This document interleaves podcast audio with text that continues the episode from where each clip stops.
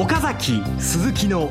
マーケットアナライズマンデー皆さんこんにちは桜井彩子です。岡崎鈴木のマーケットアナライズマンデーをお送りします。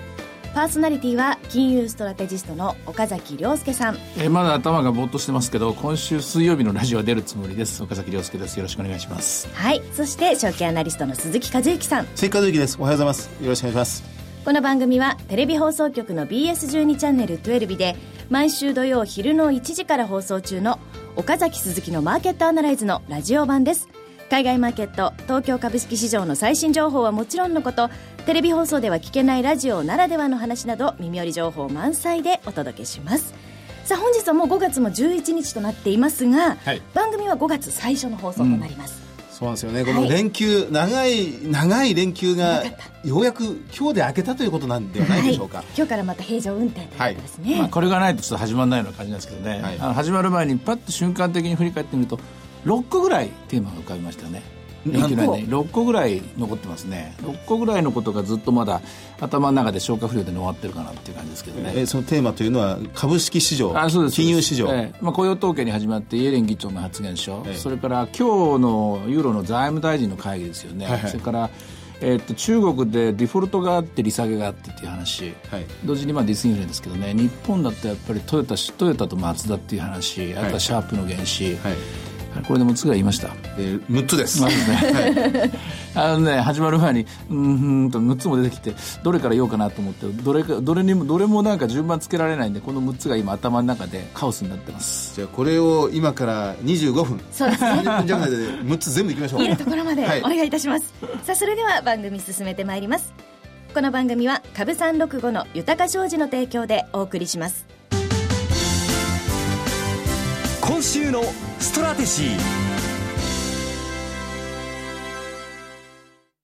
このコーナーでは今週の展望についてお話しいただきます。6つも言いましたけどね、本当は6つなんか言ってたら相場にならなくて、戦略決まんないんですよ。でもまあ、何ややったらいいのかなっていうと、あの、マーケット見ると、1万、2万250円ぐらいから、1万9250円ぐらいで、大方1000円ぐらい下がったんですよね。はい。ですから、通常半値のラインが1万9750円ぐらい多分あると思うんですけども、そこを試すのが今週の仕事になるんでしょうね。ここ、ここ超えてくれるかどうか。一回まあ戻りを試す。さっき6つの材料言いましたけども、6つそれぞれ、ええー、まあ、明暗分かれると言いますかね、買い材料になるものと売り材料になるものと2つ出てますから、はい、そういう意味では、ちょっとまあ相場の方は今また、膠着状態がまだ続いてるかなっていう感じがしますけどね。6つ、えー、私、さーっとこうメモを取っちゃいましたんで、うん、順番にでは、買い材料の方からいきます。アメリカ雇用統計、うん、えー、先週末に出ました。はい。えー、その前の月、3月分が8万人だったのが下方修正、さらにされましたが、うん、4月分22万人超えました。うん、よかったですね、これは。よかったんですけども、やっぱり低成長ですよ。うん、だから、あの、本当に手放して喜べるような高成長じゃないし、ひょっとすると、46のあの EPS の方も大して伸びないって言いますかね、よくないかもしれませんね。やっぱりドル高ってのが重しになってるっていうのが、こうやって数字に出てしまうと、なかなか伸び悩む展開になっちゃうでしょうね。あの、GDP、1、3月の GDP がプラスの0.2でしたけ？ど、うん、相当悪かった。はい。あのテレビで岡崎さん指摘されアトランタ連銀の、はいはい、そうです。ナウキャスティング。見ました？あの後。いや、見ました見ました。うん、いや、これすごいなと。うん、そうそう。あれ見てる方がいいですね。で、結局それもやっぱり46まだ伸びない。1%ないでしょ？0.9とか0.8ぐらいですよね。はい、だからそれぐらいのスピードですね、今ね。低成長で来ると。で、じゃあ6つの件の、じゃあ2番目に早速いきますが、イエレン議長の先週末のこのアメリカ株は割高である。そうそうそうあの発言に関して。この間まで割高じゃないって言ってたのにね。まあでも、まあ、牽制級なんでしょうけどね、割高であると同時に金利上がるかもしれないって言ってますから、え結局のところ、まあ、あの、じっとしてなさいっていうわけじゃないけども、こう、あんまりこう株で喜んでちゃいけませんよっていう釘刺してるような話ですよね。はい。まあ、それでラガルドさんがでもその一方で出てきて、えー、あれ、続きがあるの知ってます？あの話、二人の。えー、あえどありあるんでしょうねそ。それだけじゃないでしょうね、もちろん。割高しか頭に、うん、そうでしょ、新聞あそこまでしか出てないんですけど、はい、あの後ずっと読んでいくと、イエレンさんが今バブルじゃないから大丈夫、金融システム安全よって言うんですよ。はい。でもその後でラガルトさんが、あなたたちはリーマンショックの前もそう言ったわねって言うんですよ。すごい、すごい辛辣ですね。あれ、あの後のテキストがすごく重要なんですよ。その前にあなたの前任者のベンバーナンキは、2007年にリーマンショックの心配はないっていうようなことを言ってるんですよね。そんなこと言えるのはラガルド・センブリッジだけですね。いや、でもあの二人やっぱり今日、すごい強力ですね。ああいいこと言うなと思いましたね。で、その答えとしてイエレンギじゃ何か答えたんですか？いや、違う違う。最後の締めの言葉がラガルドさんなんですそこで終わっちゃったそこで終わっちゃうんですよ。でかっこいいですよね。その辺のね、テレビ番組をよっぽど閉まってるなと思って、我々ももっと勉強しなきゃダメですよね。いやいや改めて英文でしょうが、まあ、こっちも見なくちゃいけませんね。それははい、なるほど。それから、えー、6つ、えー、イエレン議あ、そうそう、すみません。イエレン議長のその割高発言に絡めて、これも岡崎さんテレビの中で言ってましたが、やっぱりこんなのはなんか意図があって言ってるんでしょうね。あもちろんそうでしょうね。だから驚かせなきゃいけない、ボラティリティを上げなきゃいけない、それなりのリスクを感じさせなきゃいけない、リターンばっかりみんな考えてますからね。リスク、つまりどうなるか分かんないぞっていうところを作んないと、マーケットが逆に何かあった時にすごくショック耐えられなくなりますからね。はい、となると、ひょっとしたらイエレン議長は6月にやってやろうかなとか、利上げを。えー、あるいは9月にやるにしても、みんなが0.125とな、舐めてかかってんだったら0.25やってやろうとか、0.375やってやろうとか、あるいはみんなが一回こっきりだと思ってるならら年2回やってやろうとか、何かしらマンネリにならないように、前の、前のグリーンスパン議長が犯した鉄ですね、それを踏まないように、やはり常に市場に驚き、それからまあ、えー、リスクをこう、考えさせつつ、この金融市場を動かしていきたいというのが意図でしょうから、ああその前振りだと思いますね。あの、アメリカは、前もずっと言ってられましたが、あの、利上げできない方がリスクであって、そうそうそう利上げできる方がむしろ全然健全であるその通りです。出口戦略に入ってます、ただ利上げするときも、ハンデついたみたいに、毎回毎回 FOMC のために0.25ずつ上げていく16回ね、2, 2年間やり、やった、あの、グリーンスパンスタイルっていうのはもうやっちゃダメだと。うんうん、あれが最終的にリーマンショックまで結びついているっていうことを認識してますから、その話を踏まないような作戦をもう今考えてるんだと思いますね。要は、マーケットのボラティティが、ボラティティが低すぎるんですね。低すぎるというのと、長期金利が安定しすぎてしまっている。要するにマーケットが運動をしなくなって、その結果、えー、株式市場の個々のボラティリティ、もう下がってしまって、もうみんな普通に、普通に何も考えずにもうハンデついたみたいにアップルの株を買うとか、普通に普通にスプレッドがどんどん縮まる形で社債とかですね、格付けの低いものも安心して潰れるわけないわよって感じでですね、投資してしまう。その状態について、やはりまあ懸念をも持ってるということだと思いますね。なるほど。えー、そして、では、じゃあ、6つのテーマのうちの3つ目、EU 財務省会合があるんですよね。そうです。えー、今晩なんですけどね。はいあの、IMF がもう、あのギリシャが破綻するシナリオを書いてるってこう、報じられてるんですよね、ロイターでね。はい、で、まあ朝からずっとそれ調べてて、ああ、眠いなと思ってるんですけど、はい、でもいずれにしても今晩、えドイツの財務大臣の方は、えー、もう、これは無理だと。うん、合意はできないっていうことも、まあ、先に言ってますからね。この結果、なちょっと今日もユーロが弱くなってますけどもね、うん、やっぱり、ちょっと我々楽観視しすぎてたかな。私なんかもまあ、なんとか合意してギリシャがあっさりと、まあ、譲歩するだろうと思ってたんですけど、ここまで来て、もう5月ですからね。あれなんだかんだ言ってもう2月からもずっとやってるわけですからね。まあ、長く、長引くことは予想してましたけども、やっぱりダメなのかなっていう意見、見方も広がりってるところですね。これできなかったらどうなっちゃうんですか？合意できなかったら。うん、合意できなかったら、まあ、宙ぶらりの格好で、もう一度だからギリシャの国民選挙になると思いますね。はあうん、そうか。ギリシャ国民の総意として、まあ、多数決として、急進左派連合選ばれたんですが、うん、やっぱりこれもダメだったと。うん、可能性あると思います、ね、連立になるんでしょうが、連立また難しくなりますね。うん、その可能性あると思います、ね、そうすると、あの、EU が今だんだん景気が良くなってるって言って楽観視してる、これももう一回考え直さなきゃいけないってことですか？えー、っとね、他に波及するかどうかだと思いますけどね、ただ規模で言ったらギリシャはとてもちっちゃいので、だから全体の足を引っ張ることはないと思うし、ドラギさんなんかはもう、あの、それ無視して かかってますからね。あの、もう少し調べてからではでないと何とも言えないところですけども、えー、2011年とか12年のようなリスクではないと思いますね。あの、ヨーロッパに話が行きましたんで、ギリシャからちょっとだけ外れてしまうんですが、この連休中の例のドイツの金利上昇問題。はいうん、で、これは番組でもやりましたが、やっぱりこの量的緩和から徐々に離脱し始めてるんではないかということをマーケット感じてるっていうのがありましたけど、あれはまだ残ってますよね。残ってると思いますね。まあ、ドイツの CPI が若干0.1%だけ上がっただけで、あれだけ動いたんですから、やっぱり、あの、テーパリングというものが始まった時の、要するに、今、ワイワイワイワイやってる世界的グローバル金融緩和の時代が次に折り返した時のことっていうのを相場は、まあ、リハーサルを始めたんだと思いますね。うん、それでその最初の動きっていうのが、要するに ECB の量的緩和ストラテジーの unwind ですね。それまで去年の、正確で言うと去年の6月のマイナス金利からずっと続いてたですね、戦略を全部ひっくり返すと何が起きるかと。そうすると、ドイツの金利が上がる。ドイツの株が下がる。で、ユーロが買われる。で、原油が上がっていくっていう、こういう複合的な動きになりますよね。原油も62ドルでしたっけ？ドイツの金利がしかし、アメリカの金利にまで波及させたっていうのは初めての現象のような気がしますね。うん、今まではアメリカの金利が世界の金利を動かしてたんですけども、やっぱりユーロっていうのはマーケットがアメリカと同じ規模になりましたから、うん、ユーロという、えー、トータルな金利が上がると、やっぱアメリカの金利も一挙に2.2%まで上がりましたからね。あの、フェシャラキ博士ええ、これ大崎さんが教えてくれましたが、ええ、そうそう。そう原油価格70ドルを超えてくると、シェールの増産が始まるってことをおっしゃってましたんで、まあ、70ドル手前ぐらいまで行くんでしょうね。一応62歳まで行ったでしょ。ええ、うん、まあ、ここから先ちょっとね、その70ドルのマジンのラインが超えてくるかどうかですよね。うん、見ておきたいですね。はいえー、これで今、じゃあ、とりあえずこう EU 財務省まだやります。まあ、えー、もうちょっと聞きたいです、ね、もう、もう、あと、じゃあ、3つ行きましたが、4つ目、中国が金融緩和をまた人民銀行を引き下げてまいりました。うん、これはあプラス方向ですよね。これ手放しで喜びたいんですけどね、その2日前、その前日だ、英気産業っていうですね、長く輝くっていうのかな、えっ、ー、と、石炭の輸入商社が、あの、がデフォルトしたんですよ。中国で。あ、これね、新聞出てないですよね、あんまりね。はい、えー、金額にしてね、400億円ぐらいですから大したことないんですけれども、はい、これ、今年になって2件目なんですよね。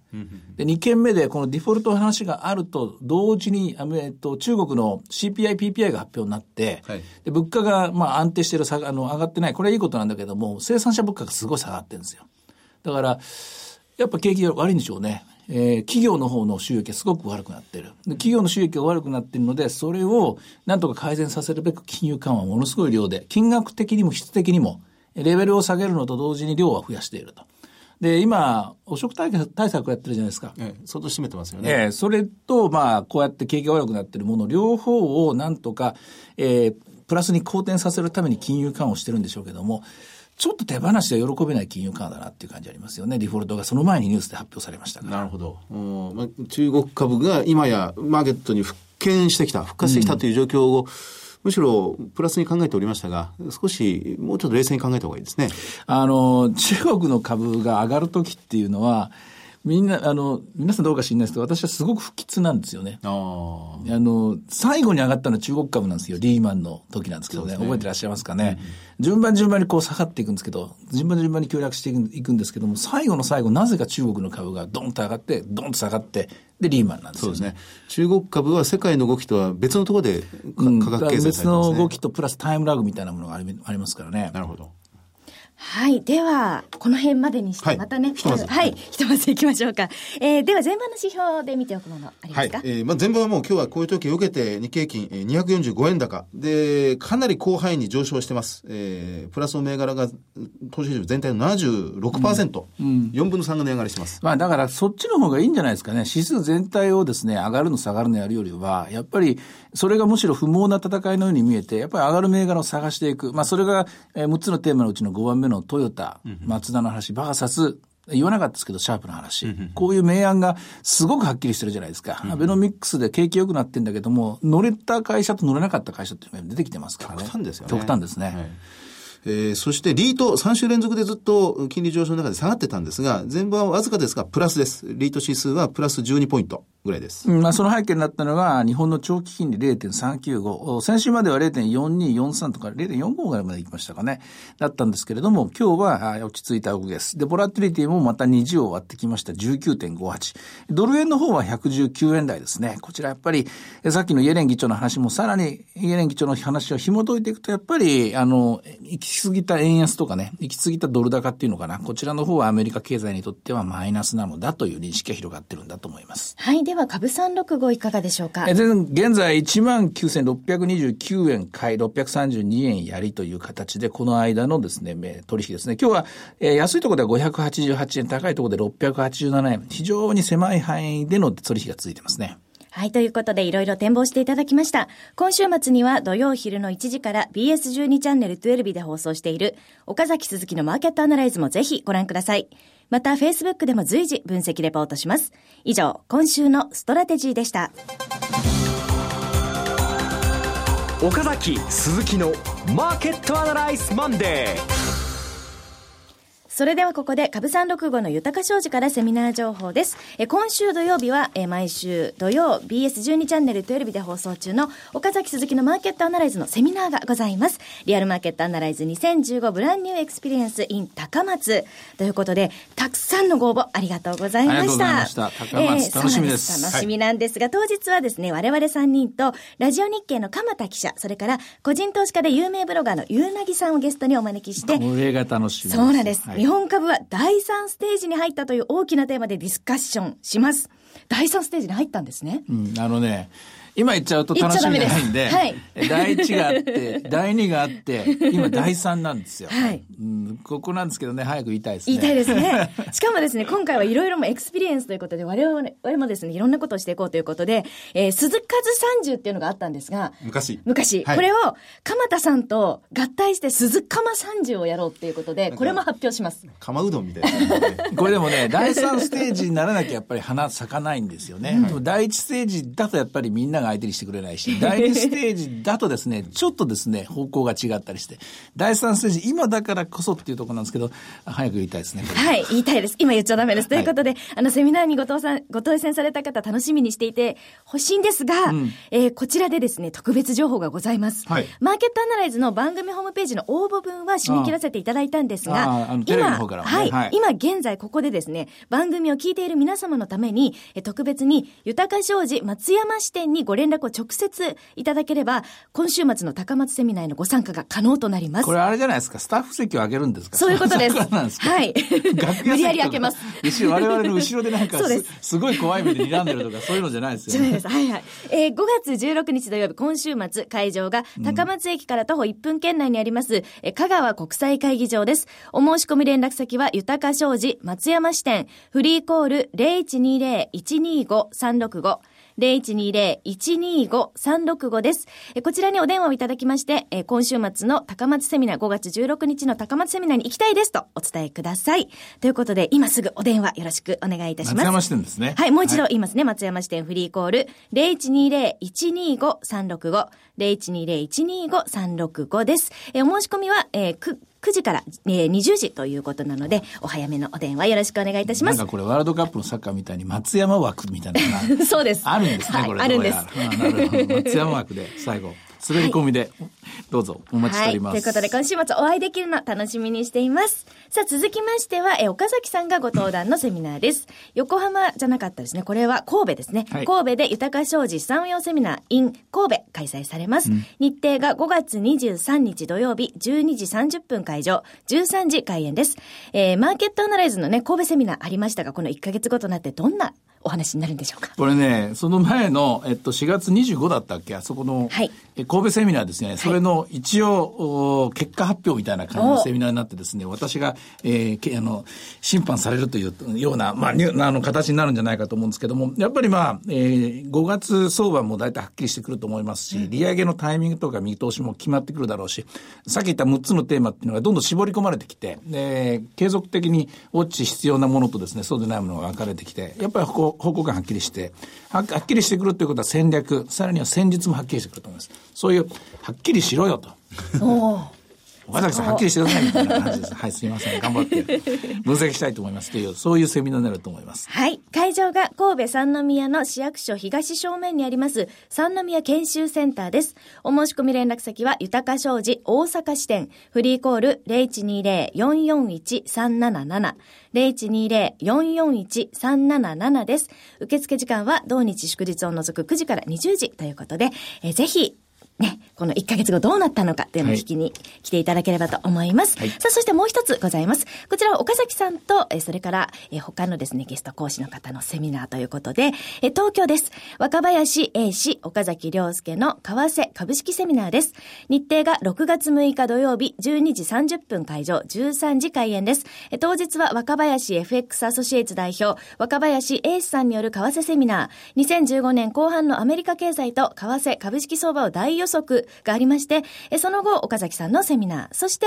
え東京金融取引所石井豊さんによるクリック株三六五の概要と特徴というお話もあります。ということで、まあ、コラボセミナー、まあ、一緒にセミナーするわけではないんですが、えー、ちょっと岡崎さんの他にもいろんなお話が聞けるというセミナーですね。これもね、大先生、大音体の若林さんの話ですからね、はい、大予測の後にですね、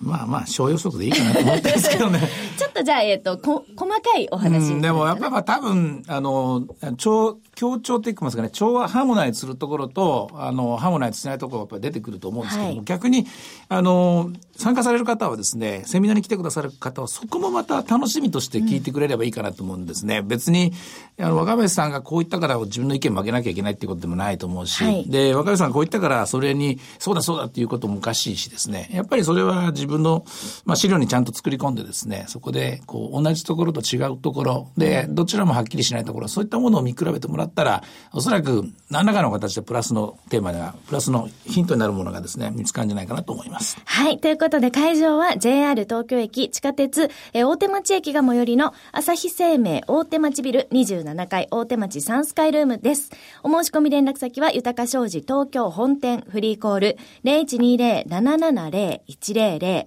0120-770-100です。受付時間は同日祝日を除く9時から20時です。えぜひご応募ください。ということで、ここまでが、え株三六五の豊か商事からセミナー情報でした。はい、え続いては番組のお知らせです。男はつらいよの虎さん役でおなじみの昭和を代表する名優、厚見清。24時間全国無料でご覧いただける BS12 チャンネル12では、渥美清が出演し、男は辛いよの原点となった伝説のドラマ、泣いてたまるかを毎週土曜昼の、えー、2時から放送しています。1話完結の笑って泣ける人情ドラマ、古き良きあの昭和が蘇ります。今週の土曜日は、あの橋田壽賀子さんです。はい。の脚本作品が登場するということで、これ橋田先生というと私はもう、あの、渡る世間のイメージなんですが、このきっと前の若いね、時の。すごい、この、脚本だと思います。はい。先生は、ここから始まって、そしておしんにつながれて、そして渡る世間に広がっていると、こういうことなんですね。ぜひ、はい。そういう見方もできると思うのでね、チェックしていただければと思います。え、チャンネルの見方がわからない方は、カスタマーセンターお電話ください。オペレーターがチャンネルの見方をお教えします。フリーダイヤル0120-222-318。0120-222-318。BS12 チャンネルカスタマーセンターまで。土曜日は、厚見清出演の泣いてたまるかを BS12 チャンネル12でマーケットアナライズをご覧の後、続けてご覧ください。ということで、ここまでがセミナーの情報でした。さあ、それでは、えっと、最後なんですが、はい、このコーナーはちょっと時間が短くなってしまったんですが、選手の振り返り。トリプルテイパータントラム。はい、そうそうそうそうそう。ことをおっしゃって、トリプル、アメリカ、まあ、来年の話ですけど、アメリカ、ヨーロッパ、日本が、中央銀行が一斉にテーパー、テーパリングに向かうということですね。だから全体像っていうのはやっぱり複雑に絡み合ってますからね。むしろその全体像で今議論するのも大事なんですけど、やっぱり個別の戦略が必要な時期になってきたかなっていうのがね、あの、とりあえずこれみんな資産運用ですからね。やっぱりややりやすいとこから手をつけた方がいいですよね。ということで、まあ、この鈴釜三十みたいなのも注目というのはそういうところからですね。もう言いたくてしょうがないんですけどね。高松の話も今、高松の資料作ってる最中だから、頑張ってなきゃね。はい。はい、ということで、岡崎鈴木のマーケットアナライズマンデー、そろそろお別れの時間です。ここまでのお話は、岡崎亮介と、関和之と、そして桜井彩子でお送りしました。それでは今日はこの辺りで失礼いたします。さようなら。この番組は株三六五の豊か商事の提供でお送りしました。